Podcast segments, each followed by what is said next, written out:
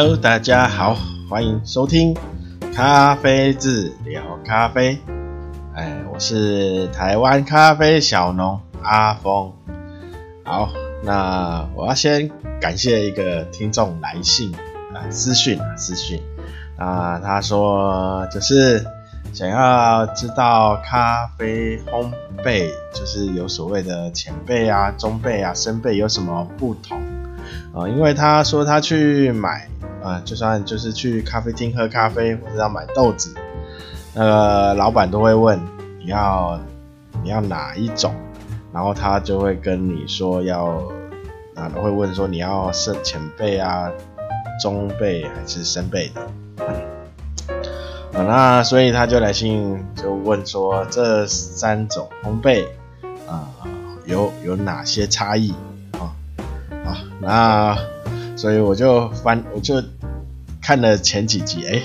我我真我忘了，呃，讲一下，就是烘焙对咖啡的风味会产生哪些影响啊？那所以这一集呢，应该会有两个阶段。那第一个阶段我就先讲烘焙啊，那第二阶段我们再来延续上一集说的。就是四六手冲四六法，好，好，那我们先讲烘焙。烘焙呢，就是呃，对生豆去加热，啊，那在加热就是烘烤，烤就是烘烤的过程中呢，它会呃形成一呃一些就是连续的物理跟化学的反应。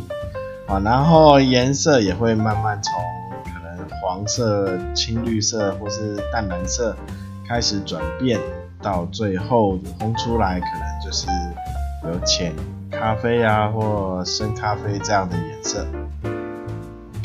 啊，那呃，烘焙在对我们一杯咖啡里，啊、呃，通常会占有。大概三十趴左右的影响，当然最呃生豆是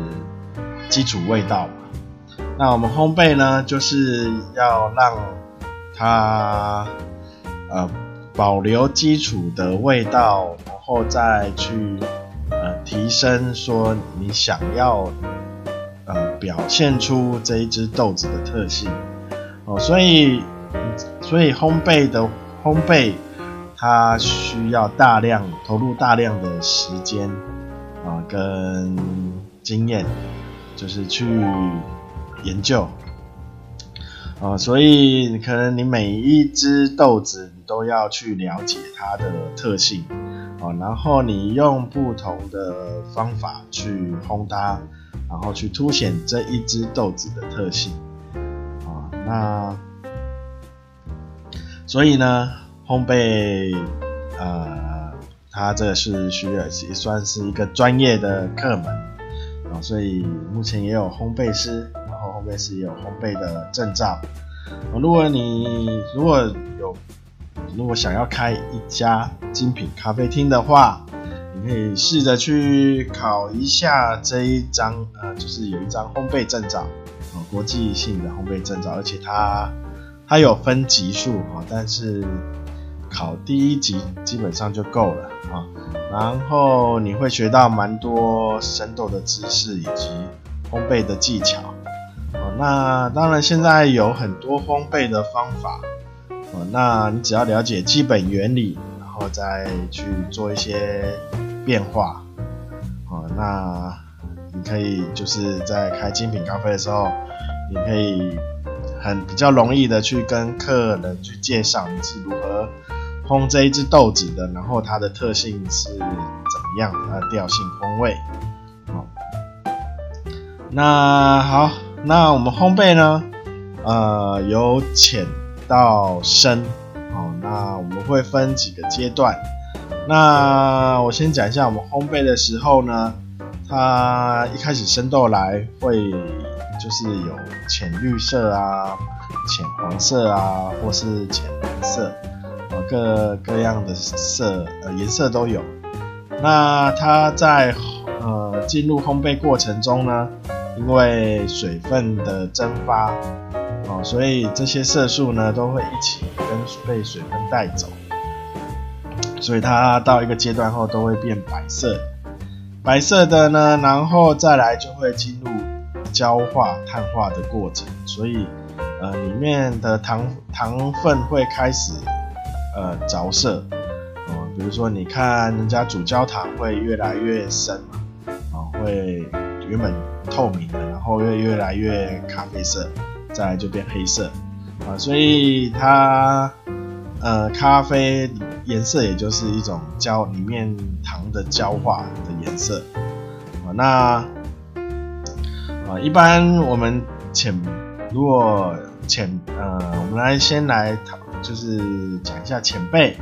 啊，浅浅度的烘焙呢，呃，它颜色呃会比较就是有点偏浅咖啡色，也就是肉桂色。啊那因为我们浅焙的话，里面的水分含量比较高，所以呢，里面一些水溶性的呃香味香味因子，叫什么香青啊？我不知道那个字，那个字蛮奇特的，一个阳在一个金啊，啊，那里面就是这些香味的因子呢，都还就是保留在水分里。哦，那所以浅焙的它的香味以及风味是最明显的啊。如果你要你一开始你要就是呃是就是要去学着去品尝，呃就是入门要去品尝一杯风味咖啡的风味啊，要去分辨，呃你就要找一些比较就是浅焙的咖啡来去做练习。那对，那前辈的话，因为它果酸啊，因为果酸它也是比较多是水溶性的啊，所以水分多的话，它果酸就比较多，所以它酸味也会比较明显啊。但是果酸嘛，呃，大家呃应该有吃过橘子啊，这种酸味或柳丁酸味比较明显的。大家应该这种就是果酸哦，那当然也有柠比较偏刺激的柠檬酸哦，这都是我们说好的酸呐。那当然有些比较呃说比较劣质的不算，比较商业的咖啡，它果酸就比较刺激，有点像醋酸之类的哦。那所以浅焙的话，就是所谓的风味强。那跟着酸味也会强，那你会看到烘焙的颜色是浅咖啡色，就是肉桂色。啊，那我们再继续加深，就是会到浅中焙，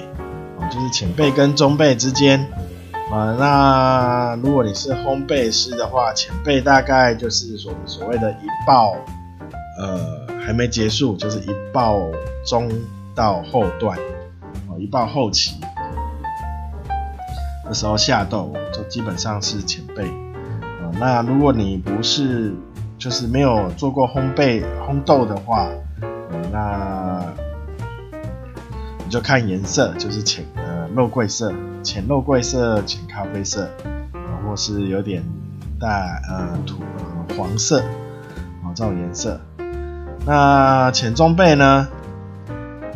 如果就是我们所谓的一爆结束。到二爆之间开始之间，好，那这中间呢，你要自就是一烘豆师去照豆子豆豆子的特性去拿捏下豆的时间，啊，这中间我们基本上都是叫浅中焙，那它的颜色呢，就当然会因为糖焦糖里面的果糖焦化，啊，所以会开始。颜色会加深，所以它会变成烤栗子色，好，或是比较像，呃，就是棕色，棕色也就是呃咖啡色，好。那它的香味，因为水分稍比较流失比较多，所以它的香味会稍微减弱一点点。哦，然后酸味也会开始减少，然后你会有一点点的焦糖的甜味会开始比较明显。哦，这我们浅中焙。啊，那它就是呃香味比浅焙稍微弱一点。然后酸味酸味也比较少一些，然后但是你的甜味就是所谓的回甘会开始增强。好，那厚度会比呃浅焙稍微高一些，哦，那就是浅中焙。啊，那再来就是中焙，中焙呢，啊，如果我们在烘焙的烘豆子的话，就是二爆一。开始，哦，一开始就是中焙。那中焙的话呢，呃，你看它颜色就会变成比较深的咖啡色，哦，然后表面会带有一点点的，就是可能有点油亮，但是不是整颗都油亮，它会有一点一点的油亮，哦，就是有点点状的油亮。然后它酸味会减降得很低，低到呃有时候会感受不到酸。那它的花花果香也会减弱比较多啊。那你会比那它的甜回甘就是甜感会增加很比较强啊，因为焦糖嘛，因为糖烧焦了。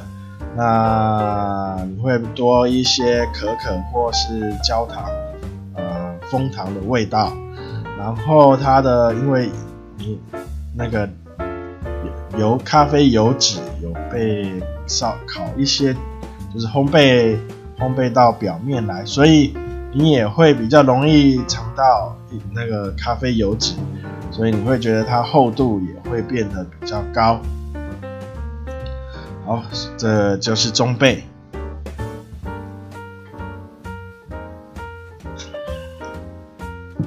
那我们一般精精品或单品咖啡呢，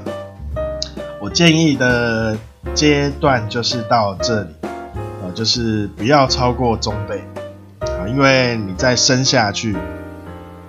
你想要的花呃香味都基本上都会呃被烧掉了。一个一一部分被呃水分带走了，啊，一部分被就是那个烧干了，好，所以我比较建议精精品的咖啡或是单品咖啡，就是你要挑的话，就是不要超过中杯。好，那再来，我们当然有些时候因为为了做一些，比如说调和的豆子，啊，调和，比如说你要做美式，或是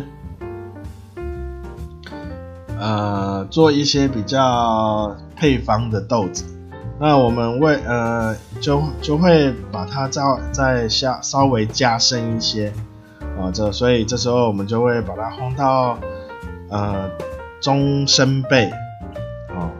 中深焙的话呢，它基本上就是二爆开始后，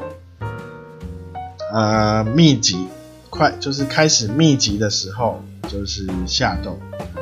那表面的话，刚刚是中焙是点状，那现在是片状。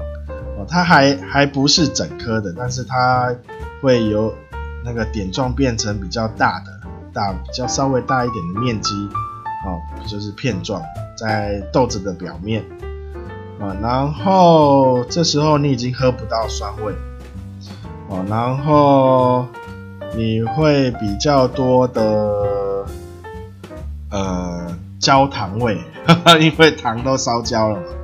嘛啊，然后苦味也会开始明显啊，因为已经有一些东西碳化了。然后你的厚度会比较强，厚度会蛮厚的，啊、这就是我们的中深焙。那中深焙我就是刚刚开刚有讲，就是一般是拿来做配方豆的时候会烘到这个程度啊。那当然还有有还是会有一些把它烘到生焙，烘到生焙的嘛，呃，就会通常会是一些呃为了做那个，比如说那个什么拿铁啊、卡布奇诺啊，就是意式咖啡，有没有有没有喝意式浓缩啊？那那种那种意式的咖啡机蒸汽去萃取的。好，那这种的话，呃，就需要把它烘到深焙。好，那以精品咖啡来说，不会烘到这么深，因为这么深的话，你风味，你所有东西基本上都碳化了。你会看，所以你去星巴克，或是去路易莎，或或是你可以看到全家或 Seven 它那个咖啡机。啊，那如果是星巴克他们那个磨豆机里面的豆子，每一颗都是黑吗？黑黑的，好，很深深黑色，然后每一颗都是油亮油亮，好，然后你会感觉，哎，这豆子怎么会这么亮？油亮油亮，哦，所谓的黑金，哈哈，all 金 all 金，啊，那基本上这已经没有香味了，就只剩苦味了。啊，然后还会，如果你单喝的话，你会喝到蛮重的碳碳烤的味道，啊，然后，呃，厚厚度会非常重，哦，所以有没有人有没有人去喝那什么 espresso 有没有？然后它上面会有一层，那叫什么？crème 是不是？油脂嘛，上面那就是咖啡的油脂。会基本上都被烘到表面出来，哦，所以它非常容易被萃取出来，所以就是那个咖啡油脂。好，这就是烘焙对咖啡豆的影响啊。不过我们喝精品咖啡的话，哦，不建议喝超过中倍啊，因为你你想我们。烤肉嘛，有没有？前前几个礼拜上啊，中秋节啊，大家都在烤肉啊，你看烤烧焦的，你是不是把它剪掉，对不对？那当然啦，你喝咖啡，你他妈喝喝到这么深的，你哦哦，你都你却还把它喝下去啊，那种都烧焦了，已经碳化了啊，超过其实超过中焙后，基本上很。多物质都已经碳化了，哦，所以，呃，你等于在喝无碳水，啊、所以我不建议啦，不建议，不建议喝太深深烘焙的豆子，哦，然后，所以我也不建议大家去喝那个浓缩，就算你把它做成拿铁，你那个物质还是碳化过的物质。啊，虽然上面有一层油，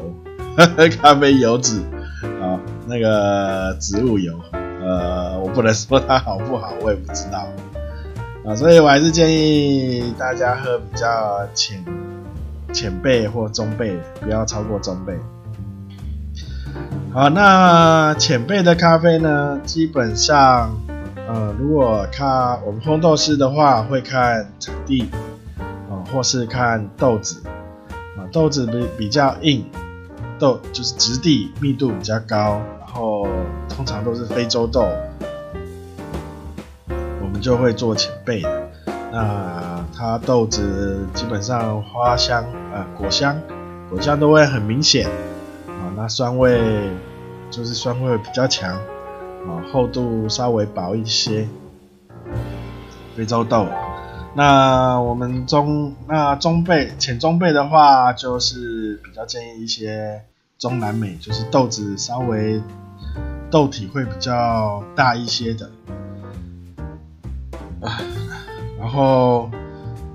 呃花香花果香也还不错，然后厚度也 OK，厚度均衡啊，所以通常会中南美，像哥斯达黎加、呃，瓜地马拉、巴拿马这些，通常会在浅中背。哦，那比如说有些豆子，像艺妓，艺妓你要浅背也可以，浅中背也可以。通常可以浅中背的话的豆子，它浅背也可以，只是稍酸味会稍微提高一些，哦，厚度会稍微弱一点。嗯，只是这样的差别啊。那中焙的话，就会比较有些特殊的豆豆子，哦，像摩卡大摩卡豆，或是就是豆子的体积比较大，才会烘到中焙。哦，要拿像呃那个什么呃印尼的曼特宁，然后还有。我记得还有呃肯亚肯亚肯亚 AA 肯亚 AA 也可以稍微烘到中焙啊、哦，或是浅中焙或是中焙都可以。好，那这就是烘焙，烘焙对咖啡豆的影响。哦，那我要讲一下为什么配方豆会烘到，为什么会烘要烘到中深焙？呃，第一个配方豆。为什么要把它做成配方豆？因为它的品、它的等级，我们要拿来做配方豆的话，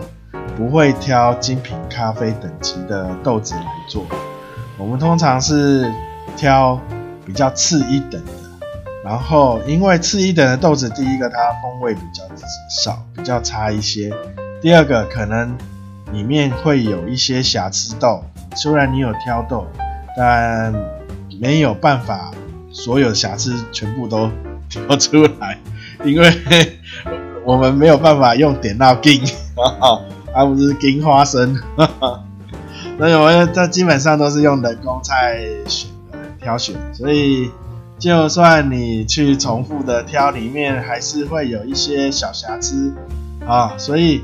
呃，它就它已经是次一级的所以。我们为了把瑕疵盖掉，所以把它做成配方豆，所以才会有两种以上的豆子混合在一起。然后为然后混混混合在一起之后，然后我们又要让它瑕疵味，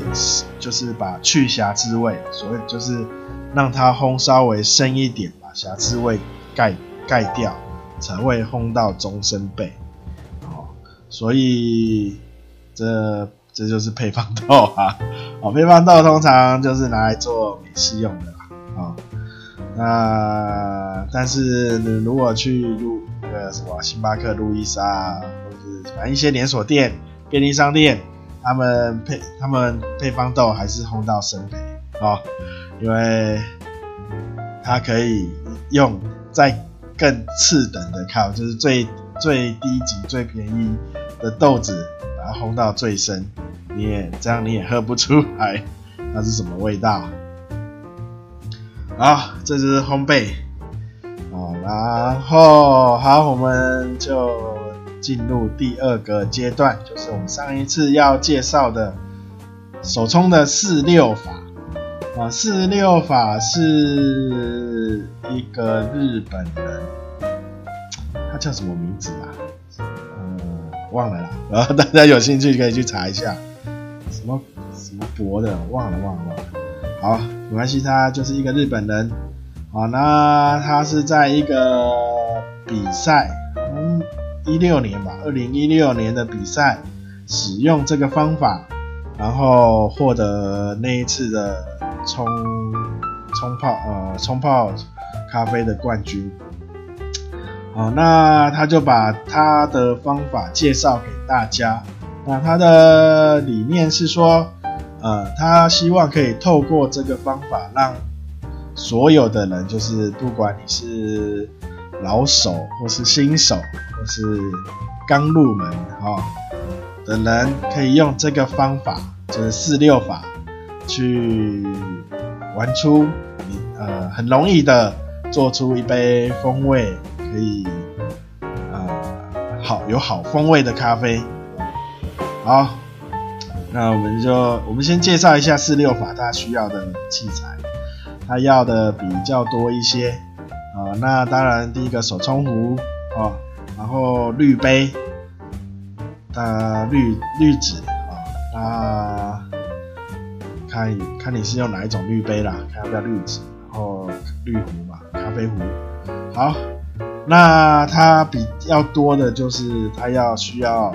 一个计时器。然后需要一个测量水量的呃东西，或是你可以用电子秤，或是你可以，反正你只要可以测出你用了多少水水量，然后还有一个计时器啊。那现在市面上也有那种电子秤包含计时器的啊，也可以用那种啊。反正你需要计时，然后需要量出你的注水量。好，那我们介绍，我们就进入，就是四六法。四六法呢，它就是把你这一次要注多少水的总水量去除以五，然后分成前二后三哦。那就是前面就是百分之四十，后面就是百分之六十。啊，那我们现这次就是呃用二十克的粉，然后三百 CC 的水来做介绍。好，二十克的粉配三百 CC 嘛，这样应该算是两杯的量。那三百 CC 我们除以五就是一次六十 CC。好，那你注水的时候要中心注水，或是你要绕圈，那你的水量大小都没关系，你只要稳定都可以就好了。你只要水量是稳定的，啊，不要冲下去忽大忽小，是会爆冲，都可以。哦，就是水流的控制，你只要够手够稳就好了。这样就可以了。那你我们用三百 CC 嘛，除以五就是一次六十。好，那它也不用闷蒸，好，那它的第一注就算是在闷蒸，哦，只是它用的水量比较多。好，那我们就是一次六十嘛，第一第一注就是六十，然后从一注下去。开始就是算四十五秒，四十五秒内要把六十 CC 的水注完。好，就算你注完后还不到四十五秒，你也是要等到四十五秒到再开始第二次第二次注水。啊，好，那就是。这五次注水就是都是六十，一次就是六十，那每一次都是在四十五秒内，啊，那就是每每次就是四十五秒，好，那它的四六法就是这样子，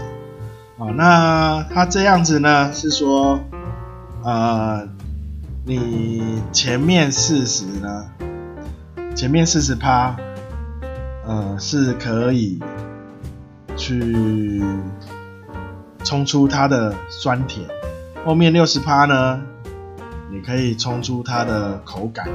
啊，就是它的厚重。哦，那我我们可以去调整，呃，这样子好了，呃，我们一开始用四六法的。话，因为我们要先习惯它的计时方法，哦，跟它的水量，哦，所以呢，就是一开始就是先练习，就是把它分五等份，然后每一等份四十五秒，哦，只再做第二次的四十五秒，一直到就是习惯这样子之后，我们再去就可以，你可以去做改变。比如说，你第一次注水，你要就是呃前面前面四十趴哦，可以去调整你的注水的注水量，比如说呃我第一次注水不想注那么多，我只要注，我们现在是注六十嘛，那我只想注三十，好，那你第二次注水就注九十。好那一样是四十五，第一次一样四十五秒，第二次也要在四十五秒，啊，就是说你在这个时间内，你可以去控制你的呃水量的多少，哦，这就是四六法，它可以变化。那后面调整口感也是也是可以，哦，后面如果你前面，比如说我们六十六十，那后面的总水量是呃三次六十嘛，一百八。那我想说，呃，我今天想要喝浓一点的，哦，那我们可以再多，就是说，呃，后面三次嘛，我们就把它改成四次，啊、哦，是。但是你改四次的话，就要就要做四次的四十五秒。哦，那就这就这就是四六法哦，就是说你前面百分之四十你可以去做调整，后面的百分之六十你可以做注水的量的调整或次数的调整。啊，但是就是每一次都是要四十五秒，它的它的重点就是每一次注水的间隔都是在四十五秒。啊，那这就是四六法。啊，那我我我查一下，这到底是叫什么名字？啊，古古博什么的？哎，有点忘了。哦，什么泽啦？博博古泽，博古泽，它它日文叫塔出卡苏雅，哈哈哈，哦，这是他，这是发明的啦，他发明的四六法，啊，那其实大家你也可以去做一些手冲的研究，然后去做一些，比如说你觉得你认为。哎，人家四六有四六法，那我弄一个啊、弄一个什么法的啊？哦、那四六法它重要重点就是在你要把水每一次水量，就是水量在四十五秒之内要注完哦。它它就是一一就是要多一个电子秤跟计时器啊。那我们上一集有讲一刀，就是不管是什么一刀流、一刀流，呃，或是几刀流，就是断水或不断水。那这个我们对水量跟计时就比较不没有那么讲究。我们只要把把把握到我们后就是出呃最后的总水量。跟你的全充足的整体时间啊，充足整体时间，比如要超过一，就是一分半最好左右啦，哈，那就是你总水量可以看，就是看你粉量去做比例啊。那初学者我比较建议先去先练习这种，呃呃几刀流，啊，去练习你的手的稳定，然后再做这种四六法。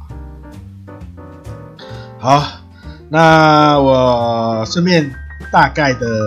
讲一下点点滴点滴法，因为点滴法比较少人，现在也比较少人看到有人做啊，因为点滴法第一个它